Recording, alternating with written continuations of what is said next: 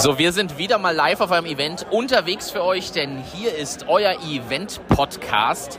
Bekanntermaßen schon vom Lido Sound Festival in Linz bekannt und natürlich vom Electric Love. Unsere Tour geht weiter. Für alle Liebhaber der etwas härteren Musik sind wir heute für euch im Ernst-Happel-Stadion in Wien. Hannes, wie ist dein Ersteindruck? Ja, also es ist Publikum ähnlich wie beim Electric Love, muss man sagen. Also es ist ähnlicher Dresscode, es sind ähnliche Leute. Also äh, sehe jetzt noch nicht den Riesenunterschied zwischen Electric Love und diesem Konzert hier mit Rammstein.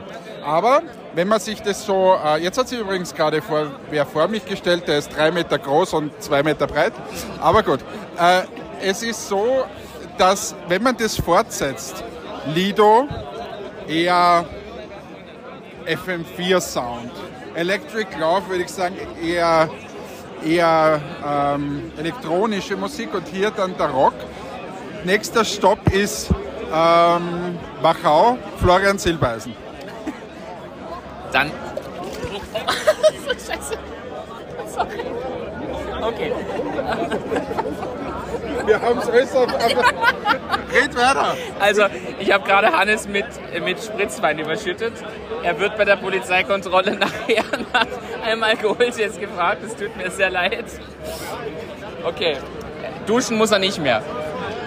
Macht aber nichts. Äh, jetzt rieche ich so, wie 90 Prozent, die in diesem Stadion sind. In diesem Sinne geben wir es jetzt dann an mit äh, Rammstein. Wir freuen uns. Und danke, jetzt bin ich mindestens genauso nass wie beim Lido Sounds zwischen dem Toilette und dem Zelt. Das ändert sich gleich, wenn die Feuerbälle kommen, bist du trocken. Entschuldigung, liebe Grüße an alle da draußen. Ciao. Ja, das hätte ich schon fast wieder vergessen. Ich habe es überhaupt vergessen, aber ich habe es fünf Minuten später schon wieder vergessen gehabt, weil ich habe mich dort extrem gut eingefunden in diese Duftwolke, die es da umgeht. Du bist ja gar nicht mehr aufgefallen, oder? Ich bin nicht mehr aufgefallen. Also herzlich willkommen bei Achtung Achterbahn zuerst mal. Ähm, ja, wir waren beim Rammstein-Konzert. Ich werde hier wirklich von vielen, sagen wir mal, normalen Menschen gefragt, wie war es denn eigentlich auf dem Konzert? Von normalen Menschen. Und ähm, ja, war so irgendwie Gesprächsthema der letzten Woche. Es war ein cooles Erlebnis. Es hat mich gefreut, dass, dass wir da ge gemeinsam waren. Mit Und deiner Mama. Mit meiner Mama. Liebe Grüße an dieser Stelle. Und ja, ich habe einen Shitstorm ein bisschen auf Insta bekommen. Du? Ja, ja ich habe von Leuten bekommen, wie kann man die noch mögen mit so, mit so, ich übergebe mich Smileys und, und so Sachen und. Ah, wirklich? Ja, ja. Ich nicht, aber mich kennt auch keiner. Ja. Aber ich habe auch gesagt, dass er einen an der Klatsche hat, oder? Ist, ist richtig, ja. Ähm, Was wirklich? Habe ich auf, ich, ja, ich sag dir nachher so von wem und so. Ah, äh, geil. Kennst du so keinen. Aber, ah, okay. aber ähm, ja, ist, ist, man sieht wieder, er polarisiert, würde ich einfach sagen. Er hat einen an der Klatsche, würde ich sagen. Ist ja, ist ja auch okay. Also ich finde das jetzt nicht tragisch. Ähm, und Soll ich mein Fazit vielleicht geben? Weil ich bin ja da komplett neutral ja, in dieses Konzert gegangen. Also, und da müssen mich auch nicht alle immer fragen, wie es war. Also das Erste, es hat mich mal mega gefreut, mit euch dort gewesen zu sein. Das ist das eine. Ähm, ich finde, das Publikum war wirklich grenzwertig. Also ähm, ja, muss man dazu sagen, wir haben die zweite Audionachricht nicht hier eingespielt, weil ja, wir gesagt haben, das, nein, das geht nicht. Das geht nicht. Aber, aber äh, du hast mir sogar beigepflichtet. Also es ja. war jetzt nicht so, dass das nur mein Eindruck war. Es war äh, teilweise, aber es mag nur an de, der Area gelegen sein, wo wir gestanden haben. Alles andere Nein. waren edle Menschen. Nein. es, war, es, war, eher schwierig. Aber gut, das war das eine. Ähm, ich finde es ähm, musikalisch durchwachsen. Ähm, aber vorher mal, was ich wirklich extrem schade finde, ist, dass die Anlage schlecht war oder schlecht eingestellt, sagen wir es mal so. Ähm, und zwar vorher waren so zwei Pianistinnen, die quasi Rammstein-Songs gespielt haben als Vorband, die hat man de facto gar nicht gehört oder also wirklich nur Fragmente teilweise davon. Bei manchen Nummern von Rammstein war es extrem gut gemischt, wie klar wie auf einer CD. Äh, teilweise war es eine Katastrophe. Also wie da, das mal, um ja. ehrlich zu sein, erst einmal passiert und das war bei Seiler und Speer bei dem Red Bull Symphonics, wo wir da im Musikhaus oder wie, Musik, irgendwo in, in Wien waren. Und dort war das Orchester einfach so laut und das, ja, da war gar nichts gemischt irgendwie.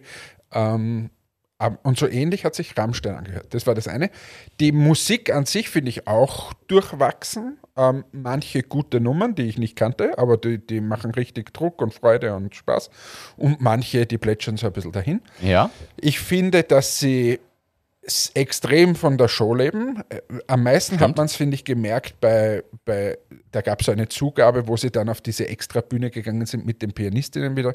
Und das ist so typisch, Coldplay macht das auch. Und bei Coldplay hast du dann Gänsehaut und denkst dir, wie geil, das ist ja noch geiler wie das vorher. Und da war es so. Und da war so Pause, äh, gefühlt. Ja, gefühlt, äh, was tun die jetzt? Äh, und obwohl das Stadion quasi alle hatten die Handylampen an und so weiter, es wäre sehr vergleichbar mit Coldplay gewesen oder so, aber da kam überhaupt kein Funke drüber. Wenn es natürlich dann wieder in Show geht, in Feuershow und so weiter, dann machen sie das schon sehr, sehr gut, das muss man sagen. Und ja, also die, die Show ist cool. Äh, überrascht zu sein, dass das Psychopathen sind, wenn man mal fünf Minuten dazu sieht, äh, das ist das, was mich am meisten verwundert. Also ich kannte ja die Band so nicht wirklich und habe diese, diese äh, Vergewaltigungs- und K.O.-Tropfen-Thematik und so haben wir eh vorher schon mal besprochen, äh, habe ich ja nur aus der Zeitung gekannt. Aber wenn du die fünf Minuten so ein Konzert anschaust, dann weißt du, äh, m- m- überraschen tut mir da gar nichts mehr. Der Typ ist unglaublich charismatisch, ja, aber der hat, äh, der ist kompletter Psychopath. Und auch der Keyboarder ist ein Psychopath und die anderen, die da umstehen, sind jetzt auch nicht gerade der. Steuerberater, der jetzt um die Ecke kommt. Also das ist schon, auch das Ja. ist sehr grenzwertig. Zusammengefasst finde ich die Band wirklich an einem unfassbar schmalen Grad der Polarisierung unterwegs. ja. Ähm, und ich kann mir aber durchaus vorstellen, warum das Leute mögen. Das äh, lasse ich mir total einreden. Auch vor allem dieses Publikum, das da herumgestanden ist. ähm, und wie gesagt, ähm, die Show ist es wahrscheinlich, was diese Band durchträgt. Ähm, plus diese Polarisierung. So wäre jetzt meine Kritik oder meine Zusammenfassung. Aber es war ein cooler Abend, das muss man schon sagen. Äh, Es hat mich wahnsinnig gefreut, auch für mich so eine neue Erfahrung mal zu machen in einem Musikgenre, das mir überhaupt nicht liegt eigentlich. Aber fand ich richtig, richtig cool. Freut mich zu hören. Ähm, danke für diese äh, gute äh, On-Point-Zusammenfassung, die jetzt nicht hardcore wertend ist, aber relativ ehrlich. Fand ich schön. Ja. Danke. Weil wir ja ein Business-Podcast sind, möchte ich schon erwähnen, dich hat schon, wir haben das dann äh, nachgelesen, beziehungsweise ein bisschen durchgerechnet, dich hat schon schockiert, wie wenig im Vergleich quasi zu anderen KünstlerInnen bzw. MusikerInnen die Band eigentlich an Barvermögen oder Verdienst hat. Äh, Ich hab, das können wir ja ich, hier mal beleuchten, finde ich, diese Rechnerei, die wir da angestellt haben. naja, ich habe gesagt, ich meine, das muss, ist der mehrfacher hunderter Multimillionär, der Lindemann. Weil wenn du so erfolgreich bist auf der ganzen Welt, ich meine, da muss ja echt Asche übrig bleiben. Da hast du gesagt, na, du hast mal gelesen, ganz wenig. Und ganz ehrlich, ähm, es ist, wenn du dir, was haben wir da herausgefunden? Zwischen 26 Millionen liegt irgendwo der, die Range. Ja, Genau. aber 20 Millionen ist ja nix. 20 Millionen für so einen Typen ist ja nix. Und dann haben wir, haben wir gegoogelt und dann ist irgendwie ist rausgekommen, ich glaube 200.000 kriegt jedes Bandmitglied pro Auftritt. Aufgrund der hohen Kosten der Shows. Ja, aber also das ist ja ein Wahnsinn, bitte. Ein Wahnsinn. Also man ist eh super, dass man dann vorher schon macht, aber auf der anderen Seite, sie gäbe es nicht, laut meiner Analyse. Aber wenn du überlegst, ich habe mal gehört, so eine Zahl von Andreas Gavalier zum Beispiel, ähm, der äh, München, glaube ich, da im Stadion war, ich glaube dreieinhalb Millionen sind ihm übrig geblieben.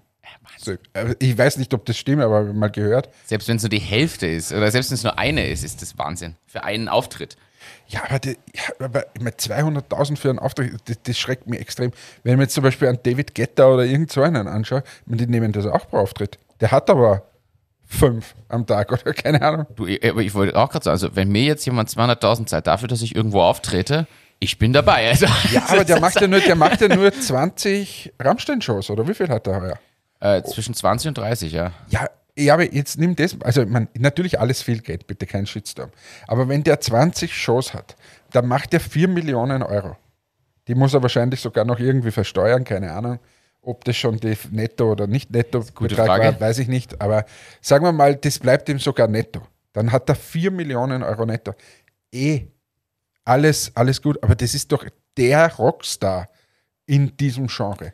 Das ist eine der erfolgreichsten deutschsprachigen Bands. Wenn man das auf Auslands bezieht, sogar in den USA zum Beispiel, ist es die erfolgreichste deutschsprachige Band Also, ever. das ist ja Die doch alle nix. verdrängt, alle anderen schon. Das ist ja doch nichts. Das verdient der Ed Sheeran bei einem Konzert. Jetzt ist die Frage, ob diese Quellen, die wir da online gefunden haben, einfach komplett falsch sind, aber da waren mehrere, da, die darin na, Richtung und, gehen. und wenn du das ein bisschen zurückrechnest, sie haben gesagt, wird man, dass die Band Rammstein zwischen, ich meine, die Rangers sind immer so kurz, zwischen 400 Millionen und einer Milliarde quasi an Konzertumsätze äh, Umsätze gemacht hat. Ja. In deren Bestehen. Finde ich auch nicht so viel. Ja, in Wahrheit nicht. Wenn man die Größe. Also nochmal, die gibt es seit 20 Jahren. Das ist die, oder noch länger, das ist die größte Band in dem Ding. Jeder irgendwie versucht, Rammstein-Tickets zu kriegen. Und, und, und, und. Und dann bleibt über, dass der 20 Millionen hat, oder was? Ich meine, äh, was ist denn da schief gelaufen? Also, wenn der nicht, min wenn wenn es dort geheißen, der hätte 400 Millionen oder so, das hätte man einreden lassen. Ja, aber das ist, ist spannend. Ich finde, deshalb sage ich, ich finde Also aus vielleicht, Business-Sicht vielleicht gibt es da draußen irgendwen, der bessere Quellen hat wie wir, aber so Lindemann hätte ich mir vorgestellt, dass so ein Typ 200 bis 400 Millionen Euro auf der Kante hat. Scheinbar nicht. Oder zumindest verdient hat und so viel kann es gar nicht ausgeben. Also. Er ist interessant. Aber danke für diese musikalische Einschätzung, diesen Blick. Wir wollen ja hier nicht zum Rammstein-Podcast werden, deshalb shifte ich mal zu einem anderen Thema. Darf ich, na, na ganz kurz, ich habe jetzt ganz, es du, mir jetzt jetzt, du schließt es jetzt ab, das Thema. Ja. Ja, ja, na, ich habe jetzt gef- kurz geschaut, ähm, Vermögen Ed Sheeran. So, jetzt ist der Ed Sheeran noch größer wie Rammstein, das ist mir schon klar, aber halt viel kürzer als wie das Ganze bei Rammstein schon dauert. Über die Jahre gerechnet, meinst Über du, ja? Jahre, also den, der ist ja jetzt, sagen wir, seit wann? 2018, 19, vielleicht ist er wirklich groß geworden. Also das heißt, es geht jetzt vier Jahre. Ähm, da steht jetzt äh, um die 200 Millionen Dollar. Sein Vermögen. Aber er muss es auch nicht durch sechs teilen. Ja, eh, aber der macht es vier Jahre gerade. Weißt also da, da, da siehst du schon mal 50 Millionen. Wie viele Konzerte gibt er? Auch 30 im Jahr oder so? Vielleicht? Da bleibt ihm auch ein bisschen mehr übrig. Ich glaube sogar, dass der aber mehr Konzerte gibt. Ja, und du weißt ja nie, ob das alles stimmt, was hier, hier drinnen steht. Ähm, ja, ich wollte es nur sagen, also es wundert mich irgendwie. Vielleicht, vielleicht bin ich da auch komplett am, am falschen Weg und aber 100 Millionen hätte ich zumindest dem Lindemann schon gegeben. Ja. Ich, wie gesagt, ich tue mich ganz schwer, das einzuschätzen. Ich finde, dass das massiv viel Geld ist. Also Na, für den Auftritt ist- 200.000 Euro zu verdienen am Ende, also selbst mit der Show, denke ich mir, ist doch super Stundennot. Also das, Na, ist selbstverständlich, das ist ja eh alles klar. Aber nochmal, das ist der größte. Da gibt es ja drüber irgendwie in dem Genre jetzt wenig. Und das ist die erfolgreichste Band. So, Das- und das ist wie David Guetta auf der, auf der Aber es spielen zwei Faktoren. Du hast ja gesagt, der Ed Sheeran kann das Stadion größer füllen. Der macht ja schon mal mit einem Konzert mehr Umsatz, weil er in der Mitte die Bühne hat und drumherum alles auffüllt. Damit hat er schon mal mehr Tickets verkauft pro Konzert. Zweitens sind es andere Zeiten. Du weißt nicht, wie das früher war, muss man ehrlich so sagen. Vielleicht haben die, die Tickets waren vielleicht früher günstiger, vielleicht waren die auch mit einem anderen Pricing-Modell unterwegs. Du weißt nicht, was die in ihre Bühnen und so investieren. Also ich kann mir schon vorstellen, dass die sehr kostenintensiv das alles machen, weil es vielleicht früher anders lief oder so und jetzt sind halt Kosten auch gestiegen. Also who knows, wir wissen auch nicht, wie die Lebensstile so sind. Nein, aber David Guetta, habe ich nachgeschaut, verdient im Jahr 30 Millionen, pro Auftritt 250.000 und geschätztes Vermögen 140 Millionen. Jetzt macht er das auch schon ein paar Jahre, aber also weißt schon, in so einer Liga hätte das dann schon auch irgendwo mal gesehen. Wir sollten vielleicht doch nochmal unsere Musikerkarriere anstarten. Naja, Das könnte noch, könnte noch was werden. Ich mache es auch für 100.000 pro Auftritt. Ist, da mache ich 10 Auftritte und bin der glücklichste Mensch. Also, ja, so diese, du musst mal zehn Auftritte zusammenbringen, wo 55.000 äh, Leute reinkommen es ist richtig. Aber nur Ich mache auch 50 Also- Auftritte mit 10.000. Aber jetzt äh, anders. Calvin Harris, auch so ein DJ äh, aus Amerika, oder? Amerika oder UK? Nein, ich glaube Amerika, der ist aus Amerika. Ähm, na, Nationalität steht hier, Schottland. Aber ist in Amerika riesengroß, also weil er dort lebt. Einkommen pro Jahr 50 Millionen, geschätztes Vermögen 275 Millionen. Also weißt, in so einer Liga, jetzt sage ich mal zwischen 100 und 200 hätte den halt auch gesehen. Wobei es auch da wieder, also Respekt natürlich vor dem, was die, ich verstehe dort auch, also es geht, driftet dort in Richtungen, so leid es mir tut, wie beim Fußball, in abartige Höhen, die für mich keinen Sinn mehr ergeben. Es macht einfach keinen Sinn. Das ist so, ist ja schön, dass das gute DJs sind, aber irgendwo ist dann auch vorbei aus meiner Sicht. Harry Styles Vermögen 110 Millionen. Hanne, Hannes Freudenthaler. Vermögen minus pro Auftritt null. Also, ja.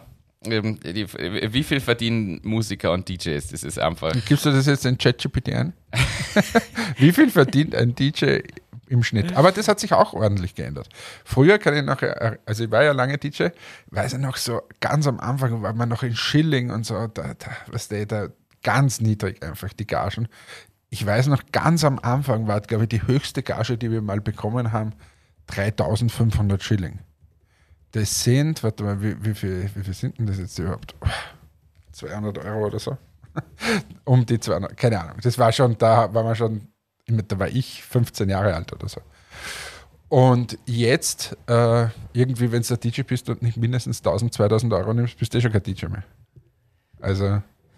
Ja, es ist halt abartig, wie die Sachen gestiegen sind. Weit, das müsste man schon noch hinterlegen. Was ist das wert äh, durch Inflation und so? Diese 100 Millionen, die er jetzt irgendwie hat oder verdient, sind ja weniger wert als x Millionen Schilling vor x Jahren.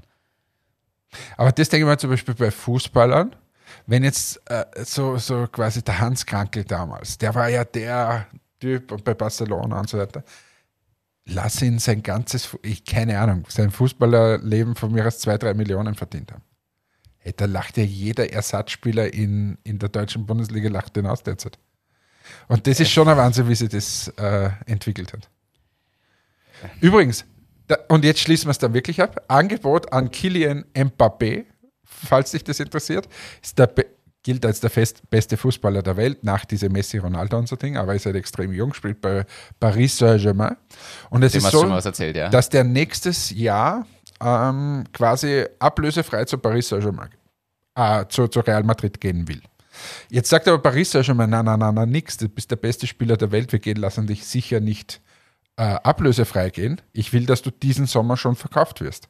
Jetzt versuchen die ihn fortsetzen, damit sie noch ein bisschen Geld machen. Ja, genau, aber da muss er eher auch zustimmen. Und jetzt gab es ein Angebot aus Saudi-Arabien oder liegt vor. Ah, diese 700 Millionen Angebot. Naja, 300 Millionen an PSG, also an Paris Saint-Germain, und 700 Millionen Euro an Kylian Mbappé für ein Jahr.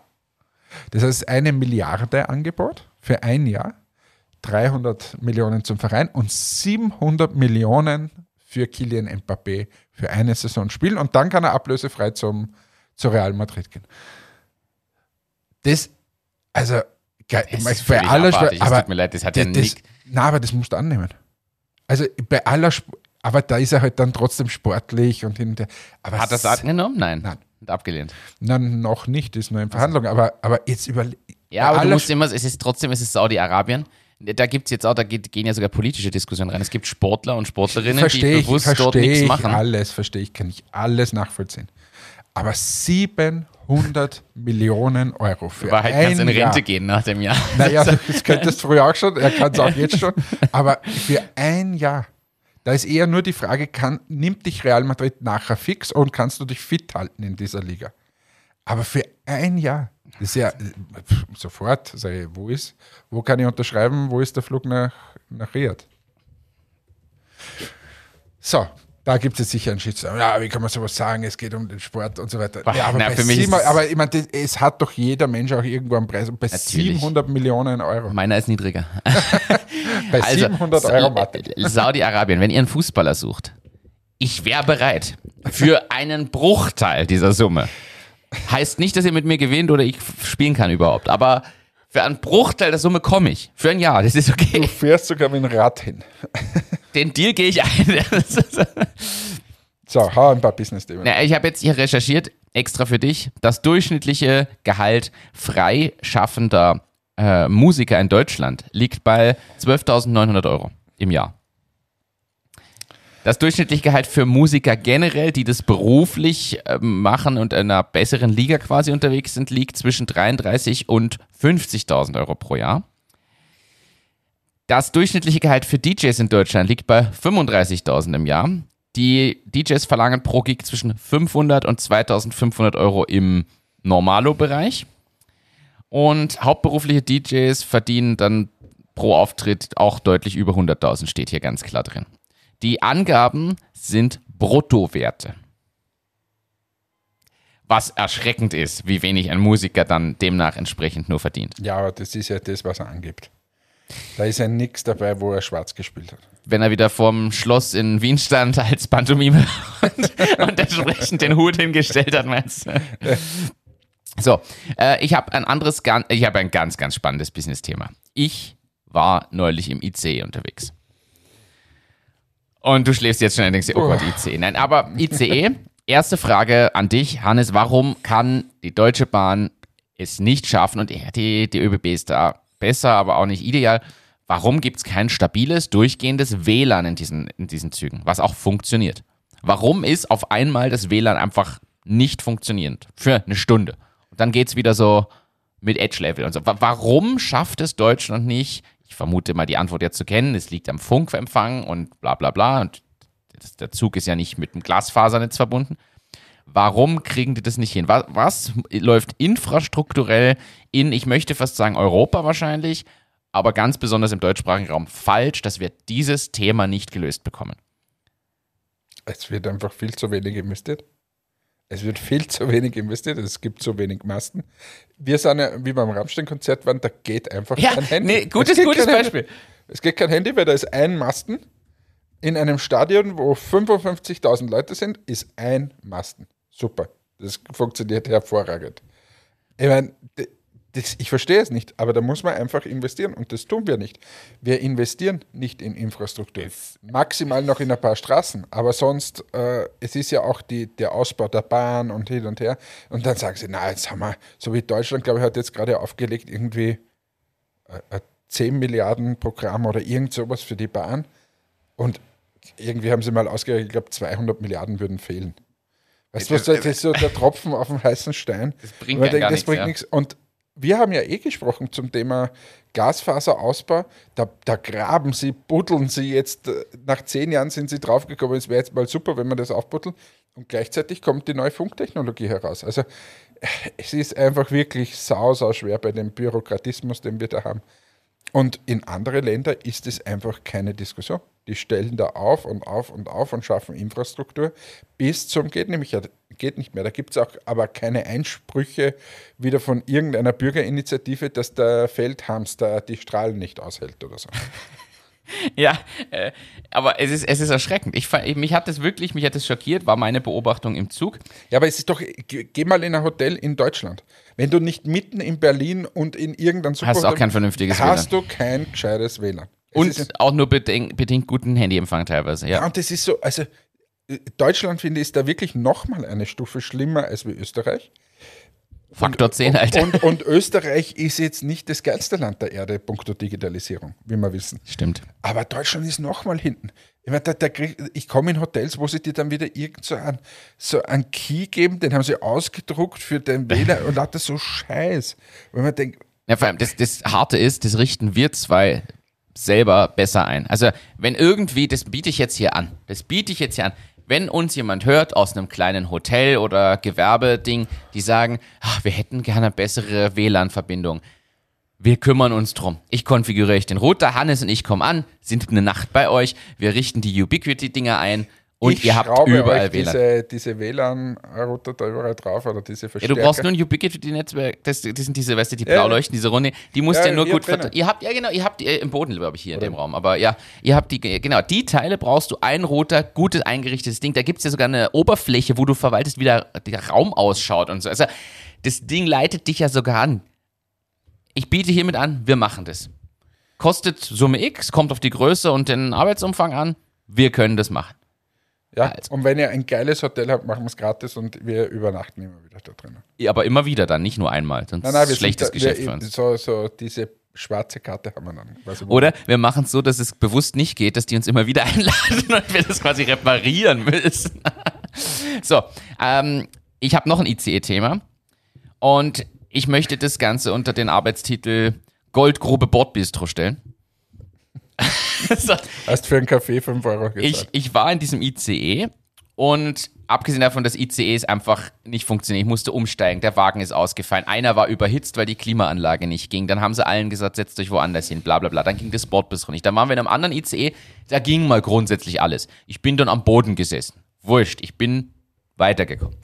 Dann irgendwann hatte ich, gusterte es mich, sagen wir es so, ich hatte, es gusterte mich auf einen Schluck Erfrischungsgetränk. Dunkle Farbe, fängt mit C an, hört auf Ola auf. Habe mir gedacht, das gönne ich mir jetzt im Bordbistro. Klammer auf. Hast du früher auch den Namen Ola für Kondome benutzt? Gab es das bei euch? Nein. Bei uns ist mir gerade eingefallen, wenn du das so sagst. War früher, ich meine, da, da haben, haben sie, manche haben es genannt Blausiegel nach, dem, nach der Marke. Ja. Manche haben, haben Präservativ gesagt. Ja. Kondom natürlich. Äh, Durex wird gerne auf. Aber Ola hat es auch gegeben. Ich kenne nur noch Mondos. Mondos habe ich noch nicht Das war die, ich glaube, wenn ich mich nicht täusche, die DDR-Marke für Kondome. Und da hieß es, dann hast du Mondos dabei, scheinbar. Okay. Ähm, aber ist jetzt gefährliches Halbwissen hier. Aber ich weiß genau, okay, wenn wir da- weiter mit dem Getränk. So, hol mir die Cola. Preis habe ich nicht mehr im Kopf. Mich hat's nicht mal schockiert. Wir leben in Zeiten der Inflation und auf einmal sind Bordbistropreise normal. so, muss man wirklich sagen. Also, mich hat's wirklich nicht schockiert. Ich habe mir da meine, meine Cola Zero geholt und keine Ahnung, waren drei Euro oder ich- ich- wurscht. Hat, es hat mich wirklich nicht schockiert. Und dann habe ich aber da geschaut, was es da noch so gibt und die haben ja alles, von belegten Sandwiches bis sonst was und es ist, sage ich mal so, nicht der Preis, den du beim Spar zahlst, wenn du ein belegtes Sandwich dir holst. Und ich habe mir dann gedacht, wie viel Geld muss eigentlich die Deutsche Bahn über Bordbistros verdienen? Denn da waren in diesem Bordbistro waren mehr Leute als Schaffner im ganzen Zug beschäftigt. Da waren, glaube ich, sechs Personalleute beschäftigt. Diese lange Schleife, die standen durch den ganzen Waggon an, die Leute. Ich saß halt um die, gleich um die Ecke und hab mir da so, egal, ich musste nicht anstehen. Aber da sahen, waren sechs Leute tätig. Einer hat hinten den Kaffee gemacht, irgendwer andere hat Kannst du das mal kurz sagen, wie viele tätig waren? Habe ich vergessen. ich habe, na, die Frage ist für mich, wir haben es letzte Woche diskutiert, die ÖBB sucht 2000 Lokführer. Und ich habe mir gedacht, wenn die Deutsche Bahn sechs Leute ins Bordbistro stellen kann, aber angeblich keine Lokführer hat, läuft doch auch irgendwas schief. Und dies muss ja so eine Goldgrube sein, dass die sich das leisten können, da zehn Stunden lang die Anzahl von Leuten. Oder ist es halt schon wieder schlecht gemanagt? Das kann ja auch sein.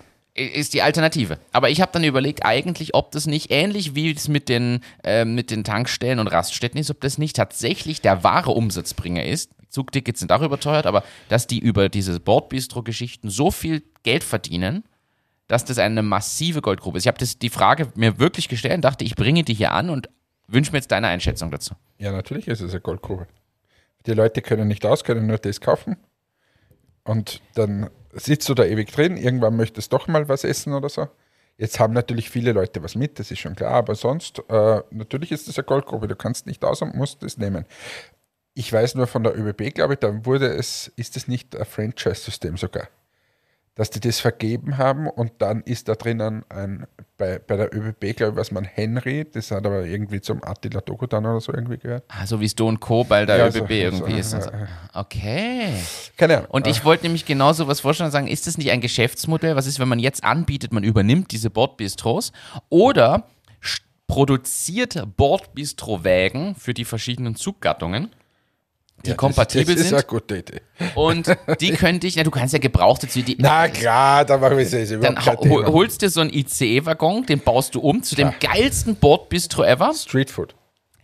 Aber stell dir das doch mal vor, ein Wagen, ein Street-Food-Bordbistro-Wagen und den können die mieten und dazwischen hängen. Und die ÖBB und auch die DB würden das tun, das garantiere ich dir, weil die sind so angewiesen drauf, dass die Leute sich endlich wohlfühlen im Zug. Und wenn wir da jetzt kommen und dann gibt's keine Ahnung, den Pulled Pork Burger, aber frisch gemacht, oben aus, aus ist so ein Rauchabgas-Ding, weißt du, du kannst da frisch smoken innen drin und es geht raus. Du machst es da, die Leute holen sich dieses geile Zeugs ab. Es ist dann nicht dieses verpackte Sandwich-Ding, was überteuert ist, sondern es ist der geile Pulled Pork Burger. Der kostet natürlich, 35 Euro. der kostet natürlich 12 Euro, aber 35, du musst kosten. 35 muss der kosten. Deswegen, irgendwer muss ja den. Aber mit Fries dann, mit Na, kannst du Süßkartoffelfries. dazu kaufen um 94.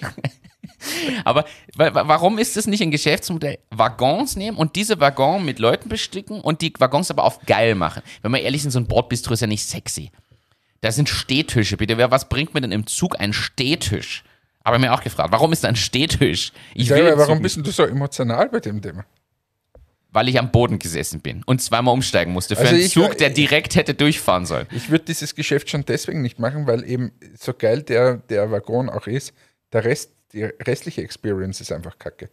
Wir, wie wir viel also unterwegs waren, weil wir Kunden geschult haben in ganz Deutschland. Ich meine, ich habe ständig irgendwelche Videos gekriegt, wo es hereingeregnet hat, weil wieder irgendwer unterwegs war mit, mit in so einem IC. Also da ist einfach alles Hopfen und Malz verloren. Aber wenn ich mal die Chance habe, einen Waggon zu kaufen, dann kaufe ich ihn dir und dann können sie dich dazu hängen. Möglicherweise unterschätzt du ein bisschen, wie viele Waggons du dann brauchen wirst Ja, und wie viel, wie geil du Streetfood dann da machen musst und so. Also es ist, glaube ich, schon ein leicht intensiv, also investitionsintensives Geschäft. ja aber es, ich glaube, dass in der, auf der Schiene liegt Potenzial. Die Schiene hat Potenzial. das möchte ich jetzt hier mal so als alter Logistiker sagen. Die Westbahn fährt bald bis Vorarlberg. Hast du das gelesen? Super. fährt er jetzt schon bis Innsbruck und München, bald vor Arlberg. Und ich glaube, in, in Deutschland hat ja dieser Flix-Train es probiert, so richtig durchgesetzt hat er sich nicht. Ich wäre halt einfach dafür, dass man der Ich Deutschen Bahn ein bisschen mehr auf die Füße tritt. Ich wäre dafür, dass Europa ein einheitliches Schienennetz hat. Also wäre das sowieso das Geilste. Da haben wir mal drüber, du hast ja die Idee hier mal präsentiert sogar, dass man quasi Berlin, Marseille durchfahren könnte. Ja, die. Hauptstädte. Ich würde die Hauptstädte, Berlin, Paris, Wien, immer die Hauptstädte verbinden miteinander. Und zwar mit Hochgeschwindigkeitszügen. Wo auch nicht dann wieder irgendwie ein, ein Bahnhof ist dazwischen, sondern Du würdest reine Direktfahrten machen, also gar nicht. Also du würdest Berlin, Paris quasi nicht mal Stuttgart einen Zwischenstopp machen oder so. Das kann man sich dann ausdiskutieren, wo dann wirklich Zwischenstopps sind. Natürlich, in Deutschland macht es Sinn, dann im Süden noch was zu machen. Oder Frankfurt, dann noch Ja, Stuttgart und dann Also rüber. das mag schon sein und Frankfurt macht alleine deswegen Sinn, weil der Flughafen dort ist und so weiter. Dann könntest du noch Zürich mitnehmen und dann nach Paris rüber. genau.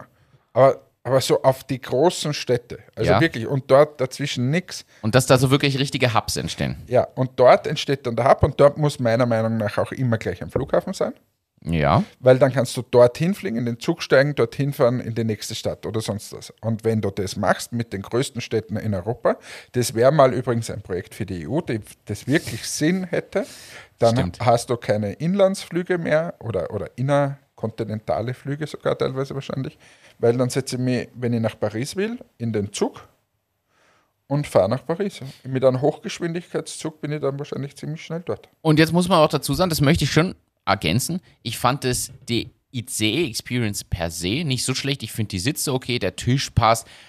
Ich gebe zu, den Riesenpunkt habe ich nicht, der als er dann endlich mal funktioniert hat und auch die Rückreise hat gut funktioniert, muss ich sagen. Der, auf der Rückreise hatte ich nämlich einen Sitzplatz. Ähm, da, da, das ist grundsätzlich okay. Ja, aber Wenn nichts ausfällt Wenn und du wenn mal in Asien mit einem Zug unterwegs bist und da steht halt 400 km/h und so, Dann empfindest du es nicht mehr so. dann ist, na, aber dann ist das geil, weil dann da Ja. bist du 400 km/h. Jetzt diese Apple Watch, ich habe mir die Apple Watch neu konfiguriert und seither redet sich die ganze Zeit. Also falls Dann ihr was musst du gehört, Siri abstellen. ja, keine Ahnung, wie das geht. Vielleicht warnst davor, dass dein Herz kurz vorm Stillstand ist oder so, weil sich das Bahnthema so langweilt. Achtung, Sie haben einen gefährlich niedrigen Puls, es geht um Züge. Wo war ich jetzt gerade? Aber wenn du 400 km/h, stell dir das mal vor, du hast einfach, sagen wir, steigst in Wien ein und fährst nach München. Ja, Da, 400 km/h, wenn du das zusammenbringst, München ist, glaube ich, ist es 400 Kilometer weg, weiß ich gar nicht. Aber wird sich ausgehen wahrscheinlich. Berlin-München oder Linz-München? Na, Wien, München. Wien-München, naja, Linz sind 180 Kilometer Wird sich ungefähr. ausgehen. Äh, ja, Ja, also das heißt eine Stunde. Wien, München. das wäre geil. Fast weiter, Zürich oder so. Weiß ich nicht. Ja, es würde, du bist halt anderthalb Stunden nochmal unterwegs. Ja, egal, ja, Nein, das aber kommt ja nicht an. Eben, geil, oder? Und wenn du sagst Wien, Paris, wie viele Kilometer sind das? Boah. Wa- wa- Was 2000? Schätzt du? Was, was schätzt du? Na, 1500 oder so. 1500, glaubst du? In? Paris? Ja, schaust du in Google Ja, ich, ich, ich suche jetzt raus. Du musst die Zeit überbrücken, während ich suche. Das Internet hier ist zwar zügig, aber ich tippe nicht so. Zügig in dem. Es, ist, es sind 1236 Kilometer. Also 1500 habe ich geschätzt, passt. So, das heißt, Und du brauchst übrigens aktuell fast elf Stunden, wenn du so, Paris-Wien und fährst. sagen wir mal mit ein bisschen Umwege bist du in vier Stunden dort. Wenn wir jetzt fahren wollen würden. Hallo, Ja, ja, Wien, Wien Paris, ja vier Stunden, sage ich mal, realistisch. Das wäre geil. Und Geil, vor allem ohne Umsteigen. Ja. Aktuell ist die, die schnellste Verbindung mit eins, zwei, dreimal umsteigen. Barcelona dann runter, zack. Nochmal 1000 Kilometer wahrscheinlich. Das sind dann von Paris aus nochmal. Es lädt noch, Moment. 1000? Ah, du bist ja gut. 1036 Kilometer. Ah, was hast du denn für ein gutes. Da merkt man, dass du schon viel rumgekommen bist. Du weißt ganz genau, wie viel Flugmeilen du hab ich da- gesammelt hast. Habe ich da schon mal die geilste Story? Äh, Nein, es ist so lustig. Ich, jetzt muss ich aber das sehr wurscht. Nein, ich, Yes. ich, ich sag mal so, ich kenne jemanden, Okay. der mir erzählt hat, dass er gehört hat. okay. Somit, Und der Bruder vom Cousin des Onkels. von- genau. Okay, okay. und da war ein Meeting in, warte, wo war Mexiko, glaube ich, oder so. Und dies, dieser Bruder vom Cousin war dann irgendwo unterwegs, weiß ich nicht mehr, eh in der Nähe von Mexiko. Und hat dann, nein, ich, ich fliege schnell runter nach Brasilien. in Brasilien mache ich ein bisschen was und dann fliege ich da schnell rauf. Und dann nach Mexiko zu dem Meeting. Das war einfach jeder Flug zwölf Stunden Flug. Halt, ich fliege mal schnell nach Brasilien. Ja, das mag schon sein, dass es in der Nähe ist. Aber in der Nähe, das ist jetzt nicht so wie bei uns. Da fliege ich zwei Stunden da. Sind einfach Kontinente. Riesenkontinente. Und es war so geil. Na, wie wie er dann erzählt hat, nein, ich war überrascht, das war ein Langstreckenflug. Aber das erinnert mich auch an meine, äh, meine blauäugige Leichtgläubigkeit von meiner USA-Reise. Habe ich zu dir ja auch gesagt, du, da fliege ich dann nach Las Vegas einfach mal schnell. Du hast mir ausgelacht, du sitzt da sechs Stunden im Flugzeug von New York aus. Und ich habe gesagt, wieso sechs Stunden? Und dann, ja, also, ja, komm, ja, und wenn du jetzt mal überlegst, wenn du in Wien im Flieger einsteigst und siehst einen, einen Kreis, wo du in sechs Stunden mit dem Flieger alles bist, da, da, da, da ist bist Paris noch das nächste. ist, von Wien fliegst du nach Paris zwei Stunden vielleicht, nach Barcelona zwei, zweieinhalb Stunden. Äh, du, du nach, bist, nach Lanzarote sind es vier Stunden gewesen, glaube ich. Vier oder viereinhalb ja, Stunden. du, du fliegst nach Dubai fünf Stunden oder so. Das, ist, ein, Du- das ist das Beste, wenn nach Ja, Dubai fünf Stunden, da weißt du, du bist wie in weit- Moskau, du bist in, de facto, die ganze Europäische Union fliegst Ja. du in, in ist ein Kontinent halt, genau wie du sagst. ganzen- so, und du fliegst sogar nach New York. Gut, in diese Richtung ist immer schwierig mit dem Gegenwind. Aber zurück zu waren doch auch nur so sechs, sieben ja, Stunden. eben, oder? sieben Stunden, aber da hast du halt Rückenwind. Aber, aber sonst, sage ich mal, wenn du den Rückenwinddistanz nimmst, sind sieben Stunden.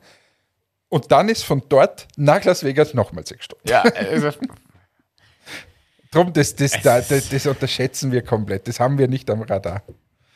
das, äh, das muss man erlebt haben. Ich sag dir auch ehrlich, habe ich ja damals schon gesagt, seit ich jetzt dort war, habe ich ein anderes Gespür und verstehe das endlich. Und ich verstehe ja seither auch, warum die US-Einwohner oder US-Amerikaner äh, so, so quasi egozentrisch unterwegs sind, weil für sie ist das halt ein Riesenland. Das, was für uns wieder quasi gedanklich ein Kontinent ist, ist halt ein Land mit diesen Riesenstaaten, die für uns Einzelländer eigentlich sind. Ja, aber das, Also- das, ist, das ist ja der Riesenvorteil von diesem, von diesem Markt. Dass da alle dieselbe Sprache sprechen, dass quasi, sagen wir mal, einigermaßen ein Gesetz gilt, stimmt nicht, weil jeder Bundesstaat, aber ganz grundsätzlich. Und wenn du jetzt in die EU kommst, boah, da fängst du schon mal an. Deutsch, Französisch, Spanisch, ganz zu schweigen von den ganzen kleinen Ländern. Ähm, jetzt hat Österreich den Riesenvorteil, dass wir Deutsch sprechen, aber nimm mal Finnisch, Schwedisch, äh, Dänisch. Also das ist ja Wahnsinn. Das, ja, das, das stimmt. Gleichzeitig ist aber, ich wollte noch auf was anderes, ich bin bei dir. Aus Business-Sicht mega genial an diesem Markt. Es ist wirklich eine, eine riesen Opportunity. Aber wir wundern uns ja oft, oder viele Leute wundern sich, warum wissen denn die Amis quasi nichts über uns oder falsche Länder und Städte und keine Ahnung. Ja, weil für sie ist es wirklich, die denken wirklich, sie wären da der Kern der Welt. Was, ich, was mir übrigens interessieren wird, davon wird nur zu wenig berichtet, ob das in Russland ähnlich ist. Russland ist auch so ein riesen Land.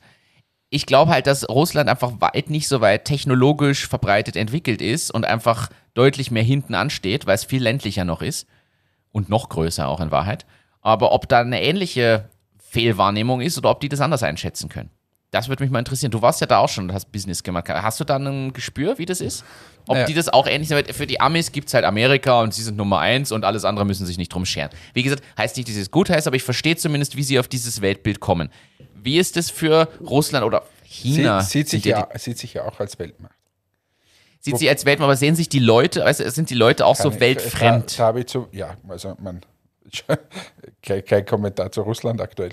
Ähm, also das ist gerade schwierig ähm, und ist halt die reinste Diktatur geworden und ja, ist wirklich ein problematisches Land, aber haben sich ja auch immer als, als die Herrscher der Welt bezeichnet, sind ja, ist es nicht eh das größte Land? Das ist das größte Land, ja. Ähm, und dann gleich Kanada, oder? Danach kommt Kanada, ich glaube auch, ja. Und ähm, das ist auch so geil, wenn wir immer sagen, ja, Kanada, das ist da oben ein bisschen. Die sind auch so groß. ja, ein bisschen da auf Amerika drauf. Russland, Kanada, USA, China, Brasilien ist die Reihenfolge. Ja. Ähm, und ja, das ist, die, die haben alle ihre Großmachtsfantasien. Ähm, jetzt über China kann ich ein bisschen mehr reden, weil da kenne ich die Leute. Die sehen sich auch immer mehr als wie, wie quasi ein bisschen so der, der Weltführer an, aber durch das, dass die so viel Handel getrieben haben, um dort jetzt hinzukommen, wissen die natürlich schon, dass es andere Länder gibt. Weißt du, man, das Ja. ist ja in Amerika ein bisschen anders. Da ist ja, ja, das ist, die, Amerika ist nicht die Werkbank der Welt, wo alle mal hingeflogen sind und gesagt, mach mal bitte die LED-Leuchten. Das stimmt, das hat China hingehört. China hat in Wahrheit geschafft, dass alle abhängig sind von ihnen. Ja, Anders nochmal als die USA. ja, Ja. USA auch. Also mein iPhone würde jetzt auch nicht. Aber wobei, wenn dann China sagt, du, ich produziere dir nicht mehr, dann hast du ein Problem. In Amerika auch. Und in Wahrheit ist noch immer das Betriebssystem schuld. Ich warte eigentlich, ich sag dir ehrlich, stell dir vor, irgendwer macht mal ein Android-Derivat, was wirklich genauso simpel ist. Wegen der ganzen Patentsachen geht es halt leider nicht. Aber stell dir vor, du hast ein Android-Gerät, was ident benutzbar wäre wie ein iPhone. Dann brauche ich kein iPhone mehr. Dieses ganze geräteübergreifende Synken muss halt gelöst sein, dass das wirklich auch convenient ist. Weil da, deshalb haben wir ja alle Apple-Produkte, wenn wir ehrlich sind. Weil ich genau weiß, ich schicke mir da was rüber oder ich speichere mir da was und ich habe es am Rechner und ich muss mich um nichts kümmern. Was, wi- was, was Microsoft bis heute nicht vernünftig schafft. Windows Phone ist gescheitert und was Android halt als quasi nur mobiles Betriebssystem auch nicht vernünftig hinbringt. Also es ist, äh, ist schon schwierig. So, du, ich muss jetzt meinen ICE erwischen. meinen ICE ins Glück werde ich erwischen. Ich bin jetzt die nächsten Tage übrigens ziemlich busy. Wenn, wenn du mich erreichen möchtest, dann geht es leider nicht. Ja, wir telefonieren einfach immer, wenn du Auto fährst. Das ist Das ist schön. Ich sitze viel im Auto. Wünsche alle eine schöne Woche. Das ist ein Wahnsinn. Wir haben seit langer Zeit wieder mal hier aufgenommen. Ähm, und habe mich sehr gefreut, dass du mal wieder hier warst, dass, man nicht, dass du mich nicht mit Weißwein übergossen hast. Sorry so, nochmal. So wie beim Rammstein-Konzert, wo ich noch immer nicht weiß, warum das passiert ist. Aber gut, ich Weil mir mein Handy runtergefallen ist und dann wollte ich es fangen und hab. Ja, okay. wurde ich getauft. Johannes, der Täufer. Bald habe ich Geburtstag. In diesem Sinne. Tschüss, Baba, euer Hannes. Danke fürs Einschalten, danke fürs Dabeisein. Ich werfe hier noch eine Zahl zum Abschluss rein. Hannes, Meta hat bereits 31 Milliarden Dollar verbrannt, um das Metaverse aufzubauen. Ist das nicht eine tolle Zahl? Und mit dieser Info verabschiede ich mich. Ich wünsche euch einen schönen Tag, eine schöne Woche. Bis dann. Ciao, ciao.